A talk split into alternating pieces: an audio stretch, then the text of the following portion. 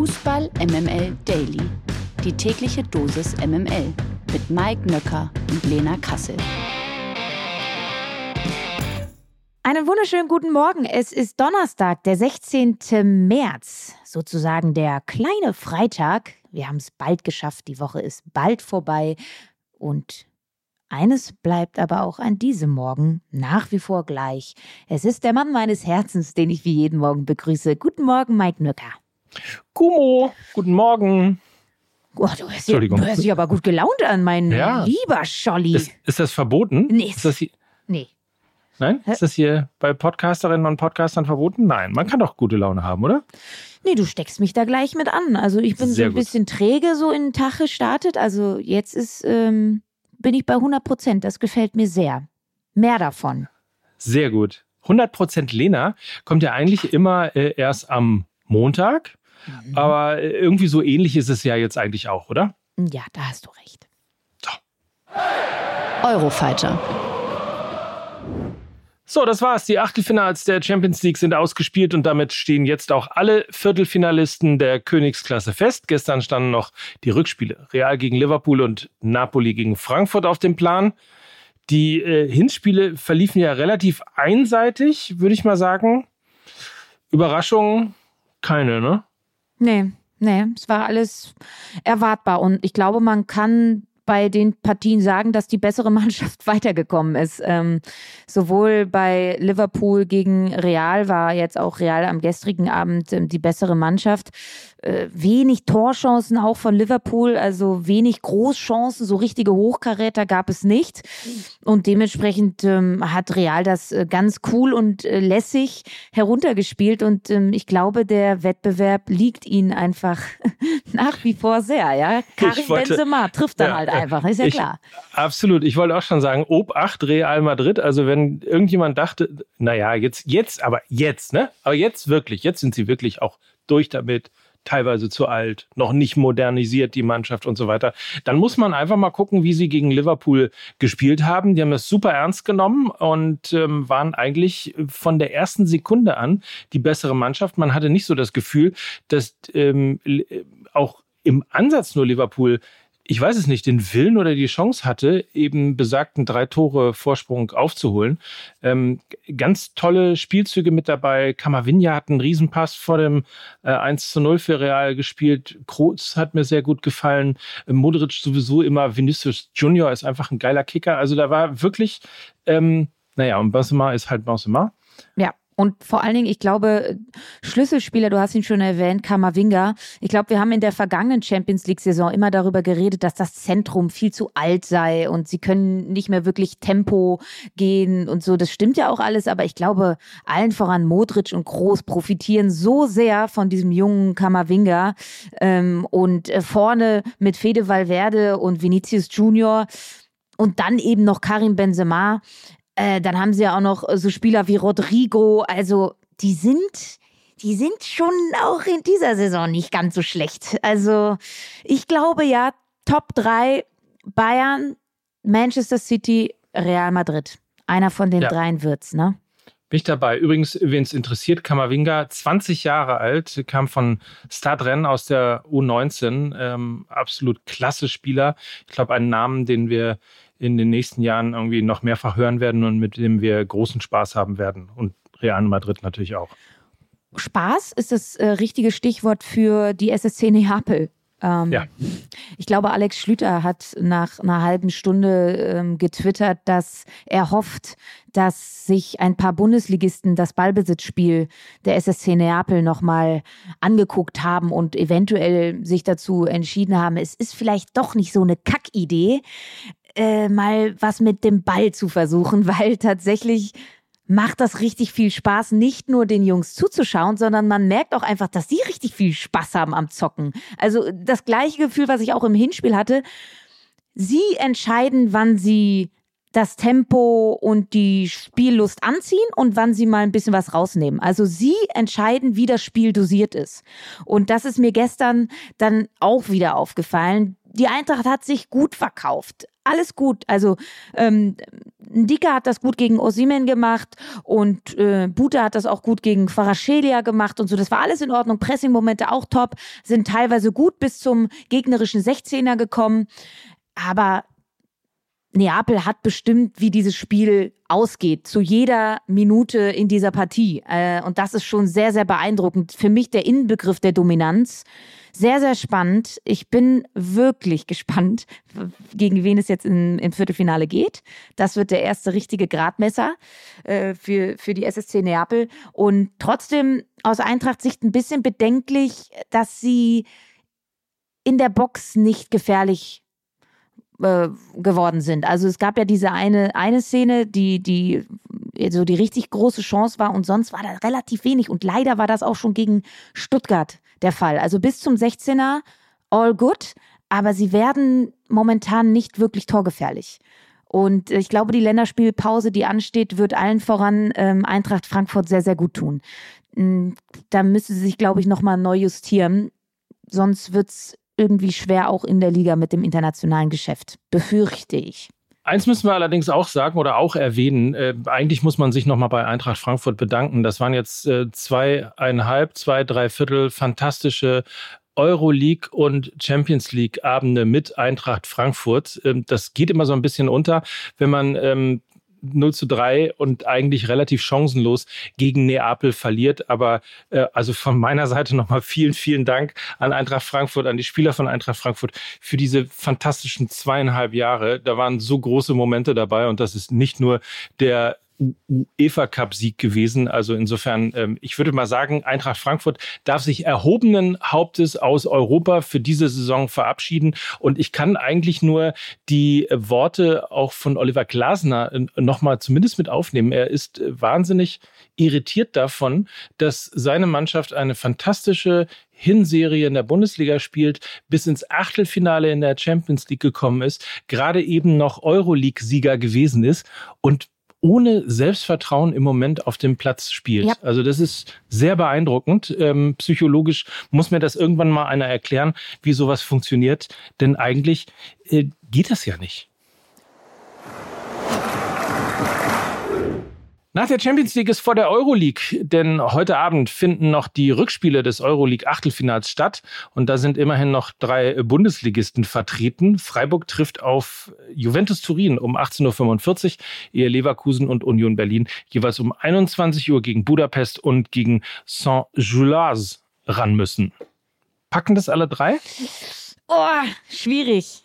Ähm, beste Voraussetzungen hat natürlich Leverkusen. Ne? Die haben 2-0 äh, im Hinspiel ähm, schon die Tür relativ weit aufgestoßen. Dazu muss Budapest jetzt kommen und da wird es Lücken für Leverkusen geben. Sie können kontern. Das ist ja eigentlich ihre Paradedisziplin. Also ich sage mal so, bei Leverkusen ist es angerichtet. Da müsste schon sehr, sehr, sehr viel falsch laufen, dass sie nicht weiterkommen.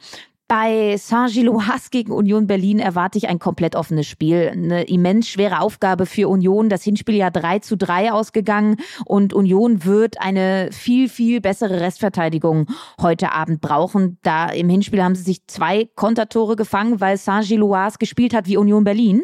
Äh, da brauchen sie einfach eine viel bessere Tiefenstaffelung und sie brauchen Ideen mit Ball, weil Saint-Gilloise wird Union den Ball geben wollen und äh, ich glaube, ein Schlüssel oder Keyplayer wird ähm, Aissa Laiduni. Im Hinspiel ist er für Haberer erst, glaube ich, in der 60. Minute oder so reingekommen. Er ist extrem stark, was die Kontersicherung angeht, ist ein wichtiger Baustein, aber auch was das Spiel nach vorne angeht. Er hat da sehr, sehr viele gute raumgewinnende Pässe, die er spielen kann und Dementsprechend kann er damit auch tiefe Ketten ähm, überspielen. Das wird sehr, sehr wichtig sein gegen Saint-Gilloise, die ich sehr tiefstehend erwarte. Ähm, für mich ein Keyplayer äh, Laiduni und Freiburg gegen Juve. Für mich das geilste Spiel an diesem Abend definitiv wird auch ein Balanceakt. Es steht nur 0 zu 1 für Juve. Es ist schwierig, da die richtige Dosierung zu finden. Wie mutig bin ich und ähm, wie sehr brauche ich aber auch ein bisschen Konterabsicherung und Risikovermeidung ob der individuellen Qualität von Juve. Ne? Ich würde weiterhin auf diese Dreier- bzw. Fünferkette setzen. Das haben sie im Hinspiel auch gemacht. Das hat ihnen schon eine gewisse defensive Stabilität verliehen. Dazu würde ich mit zwei Spitzen agieren, mit Gregoritsch und Höhler. Gregoritsch ist ein Top-Flankenverwerter. Grifo und äh, Günther flanken immer wieder. Ähm, könnte so ein Zielspieler sein und Höhler ist einfach ein Arbeiter. Der ist sehr, sehr wichtig fürs Anlaufen. Wenn sie vielleicht doch mal ins Pressing gegen Juve gehen, ähm, da ist er prädestiniert für. Dazu ist er auch noch sehr stark gegen den Ball. Also ich glaube, in so einem 3-5-2 hätten sie eine richtig gute Statik gegen Juve.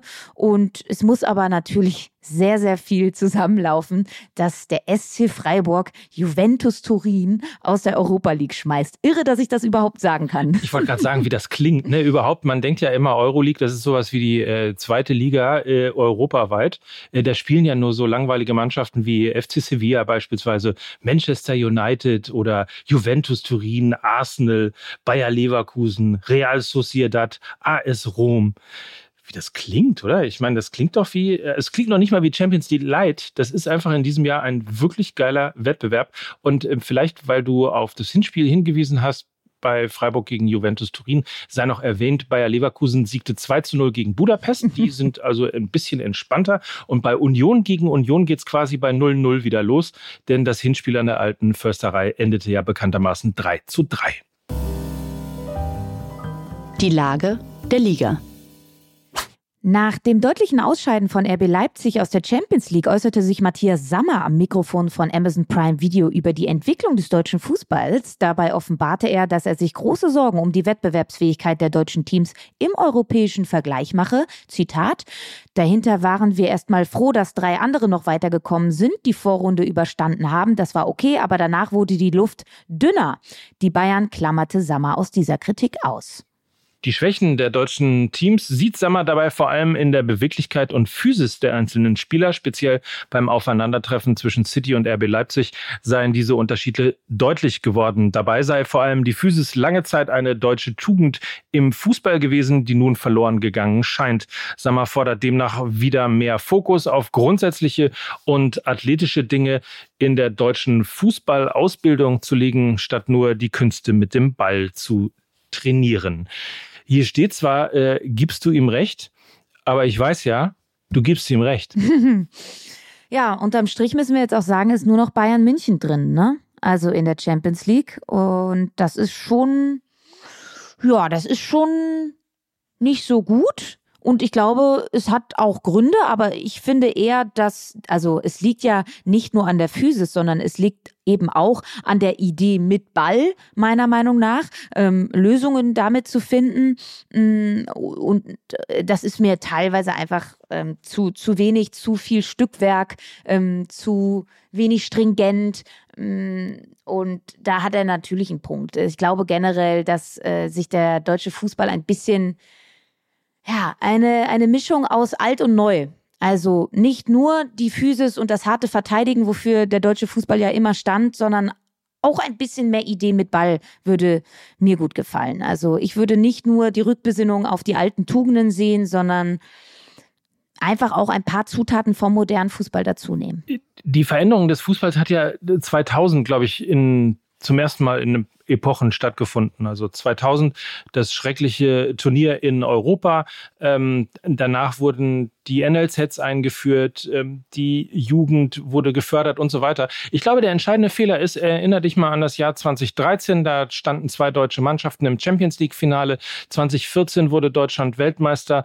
Ähm, und ich glaube, der entscheidende Punkt ist dargelegt worden. Da sind die Fehler gemacht worden. Wie immer, man macht die größten Fehler, äh, wenn man die größten Siege feiert, weil man sich da letztlich nicht weiterentwickelt hat. Und gefühlt ist der Fußball da stehen geblieben, sowohl in der Ausbildung von Talenten als auch genau genau dem, was ähm, Matthias Sammer beschrieben hat, was auch du beschrieben hast, die Flexibilität. Man hat das Gefühl gehabt, alles ist in irgendeiner Form uniform gewesen, uniform ausgebildet äh, gewesen.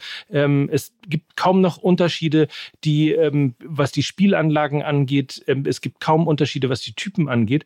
Und insofern wäre es, glaube ich, jetzt tatsächlich mal sehr, sehr dringend wieder an der Zeit, auf die Breite zu achten, auch auf individuelle Talente zu achten und ähm, auch sowas wie Siegermentalität fand ich sehr interessant das hat er auch noch mit angesprochen. Ähm, auch das ist ja etwas gewesen, ähm, was es eigentlich immer gab. Egal, ob man nicht gut spielte, man wollte zumindest immer gewinnen. Und auch das eine Tugend, die äh, logischerweise, ähm, wie wir jetzt auch in dieser Champions League-Saison gesehen haben, im deutschen Fußball leider verloren gegangen ist. MML International. Heute findet bekanntermaßen der Kongress des Fußballweltverbandes FIFA zur Wahl eines neuen FIFA-Präsidenten statt. So richtig neu wird die Position wahrscheinlich nicht besetzt werden, denn die Wiederwahl von Gianni Infantino gilt lediglich als Formsache. Nun hat der DFB bekannt gegeben, dass er die Wiederwahl von Infantino nicht unterstützen werde. Das teilte DFB-Präsident Bernd Neuendorf gestern mit. Zitat, die FIFA muss im Umgang mit den nationalen Verbänden deutlich offener und transparenter werden. Und dann weiter, sie sollte im eigenen eigenen Interesse erklären, wie und warum bestimmte Entscheidungen zustande gekommen und wer an ihnen mitgewirkt hat. Das ist zuletzt nicht immer der Fall gewesen. Mit dieser Kritik steht der DFB aber fast alleine da. Infantino darf auf eine große Unterstützung unter den 211 FIFA-Mitgliedern zählen. Ich muss immer lachen bei dieser Zahl, weil das äh, mehr äh, Länder sind, die FIFA-Länder sind, als in der UNO als Länder vertreten. Aber okay, lassen wir das. Jedenfalls weiter gesagt, es wird also äh, kaum eine verlorene Stimme für Infantino geben. Und wenn das die des DFB ist, dann ist es sicherlich nur ein Tropfen auf den heißen Stein. Ähm, nichtsdestotrotz, wir haben ja gefordert, dass sie wenigstens irgendwas sagen. Das haben sie jetzt getan. Ist es ein Statement deiner Ansicht nach? Ja, es geht. Also kommt. spät, ja, ne? Mal wieder. Kommt, ja, sehr spät. Und ich meine, erstmal geil auch, dass sie abstimmen mit Applaus. also es wird abgestimmt mit Applaus. Also das ist der Weltverband des Fußballs und es wird abgestimmt mit Applaus. Ich kann das gar nicht glauben. Alleine das ist so eine mafiöse Struktur schon für mich. ja. also, ich würde mal sagen, ja. Xi Jinping gefällt das. Ja, ja so gefühlt ist es genau diese, dieser Style. Und ja. ähm, dann stell halt doch zumindest symbolisch einen Gegenkandidaten auf. Also sie machen es nicht, weil sie natürlich auch gesichtswahrend bleiben möchten für jeden, der sich da etwaig hingestellt hätte. Aber einfach, also das müssen wir dann leider auch so deutlich sagen, einfach dann heute nicht zu applaudieren, soll dann das einzige Statement gewesen sein. Das ist mir zu dünn und es ist aber grundsätzlich, wieso kein Gegenkandidat überhaupt eine Chance hätte. Es ist ein Systemfehler. Es ist ein Systemfehler, dass jeder dieser 211 Mitgliedsverbände eine Stimme hat, egal wie groß er ist. Der DFB ist der größte Sportfachverband der Welt und er hat in etwa nicht nur in etwa, er hat die gleiche Stimmgewalt wie irgendein kleiner Verband aus ähm, Südamerika. Das geht für mich nicht. Und die kleineren Verbände, ähm, denen verspricht Infantino natürlich eine Menge Geld. Sie haben eventuell ohnehin schon korrupte Strukturen, die dann von so einem korrupten FIFA-Präsidenten bedient werden. Und das ist leider auch relativ legal alles. Also es ist ein Systemfehler. Und sobald diese Struktur nicht geändert wird, wird sich auch an dem System FIFA nichts mehr ändern. Auch das noch. Der neue Direktor der deutschen Nationalmannschaft, Rudi Völler, hat dem DFB von einer weiteren Nutzung der One Love Binde abgeraten. Stattdessen schlägt Völler die Rückkehr zur Kapitänsbinde in Deutschlandfarben vor, was also auch ein Ausscheiden der lange genutzten Regenbogenarmbinde bedeuten würde. Völler erklärt seinen Vorschlag folgendermaßen, Zitat, ich verstehe zwar, dass man ab und zu ein Zeichen setzen muss, aber jetzt geht es wieder um Fußball. Viel Lob erntete Völler für diesen Vorschlag ausgerechnet von der, Achtung, natürlich AfD, die auf ihren sozialen Medien und Kanälen Beifall klatschten. Und sowas sagten, glaube ich, wie es gibt nur einen Rudi Völler. Der DFB reagierte und distanzierte sich in einer Pressemitteilung deutlich von dieser Partei. Ähm, das tun wir alle. Lena brodelt und möchte bestimmt noch was zu Völlers Idee sagen. Nur kurz, also können wir kurz und knapp machen. Völler doing Völler things. Äh, er erfüllt seine Erwartungen. So, also es ist natürlich schwierig, wenn du mit so einer populistischen Aussage rausgehst, ähm, dann eben Wasser auf die Mühlen derer gibst, die das dann gerne für sich instrumentalisieren. Und ich bin wirklich der Meinung, ähm, wenn jemand das nicht antizipieren kann, dass es dann dazu kommt, der gehört für mich auch nicht in eine Führungsposition im Sport. Ich finde das schon wirklich sehr, sehr boah, unter, unterdurchdacht. Also er kann ja sagen, ich habe keinen Bock auf die One Love Binde, dann soll er halt eine neutrale Binde vorschlagen, aber er macht damit die Binde erneut zum Politikum und das ist einfach sehr, sehr unsmart und äh, sehr antiquiert. Naja, das Schlimme ist ja, dass eine Deutschlandbinde überhaupt ein Politikum ist. Ne? Also, dass das, äh, also grundsätzlich könnte man ja sagen, ja, warum denn nicht? Das machen andere Nationen auch, äh, ob sie nun Brasilien, Spanien oder Italien heißen. Ähm, insofern ist nur das Problem, dass wir diese Bindendiskussion und überhaupt diese Identitätsdiskussion auch in der Nationalmannschaft so lange vor uns hergeschoben haben, äh, dass man jetzt so weit distanziert von allem ist, dass die einzigen, die sich nur noch freuen, die AfD ist. Also auch das ist ja kein Mitnehmen, kein, kein, es ist äh, im Grunde genommen, das, was wir machen, ist seit geraumer Zeit ein äh, sowas wie äh, wasch mich, aber mach mich nicht nass, so heißt das, ja, glaube ich. Ne? Es ist ähm, tatsächlich aber trotzdem so symbolisch, wie es in die eine Richtung mit der Regenbogenbinde war, ist es so symbolisch in die genau andere Richtung jetzt sowas zu sagen. Und ich finde beides nicht gut. Das kommt überraschend. Auch im Alter von mittlerweile 41 Jahren wurde Slatan Ibrahimovic erneut für die schwedische Nationalmannschaft nominiert. Das kommt insofern überraschend, als dass Ibrahimovic erst Ende Februar nach einer langwierigen Knieverletzung zurück auf den Platz kehren konnte. Für die Schweden absolvierte Ibra bereits 121 Länderspiele, in denen ihm 62 Tore gelangen. Sein Nationalmannschaftsdebüt feierte der Stoßstürmer übrigens schon im Januar 2001 gegen die Färöer. Meinung mit Lachers. So, hinten raus gibt's äh, noch ein bisschen was zum Lachen. Ein Fan des französischen Topclubs Olympique Marseille ist laut eigener Aussage in einen Hungerstreik getreten und das nicht aufgrund des Tabellenplatzes, nein, oder der Leistung der Mannschaft, nein, sondern einzig und allein wegen der Leistung eines Spielers, Ex-BVB-Verteidiger Leonardo Balerdi. Balerdi hatte beim 2:2 Unentschieden gegen Straßburg am vergangenen Wochenende bereits in der ersten Hälfte eine rote Karte gesehen. Durch das Unentschieden ist äh, Olympique liegt Marcel nun schon zehn Punkte vom Tabellenführer Paris Saint-Germain entfernt. Der Fan versucht nun also mit seinem Hungerstreik den Verein dazu zu bewegen, Balerdi im kommenden Sommer abzugeben. Da, ob das klappt. I doubt it. ich würde nie hungern, um, um dich abzugeben. Wofür würdest du generell in den Hungerstreik treten? Ja, für weitaus, wenn dann schon für weitaus äh, größere Dinge und wirkliche Probleme dieser Welt, äh, als ob nun ein Spieler gut performt oder nicht. Oder warte mal. Naja, mir fallen jetzt doch drei Spieler ein, aber wir lassen es besser. Dann belassen wir es jetzt dabei. ja, und freuen uns auf äh, morgen. Morgen geht es ja schon weiter ey, mit der Bundesliga. Mann, mir raucht jetzt schon die Birne. Und es wird ja immer nur noch mehr Fußball. Wir haben ja in dieser Woche schon darüber gesprochen. WM-Reform, Champions League-Reform und Club-WM und was auch immer. Wir dürfen uns also freuen. Es gibt viel Fußball, es gibt viel, worüber wir sprechen können. Und das tun wir morgen mit Claudia Neumann. Dürft ihr euch drauf freuen? Fragen an den Spieltag.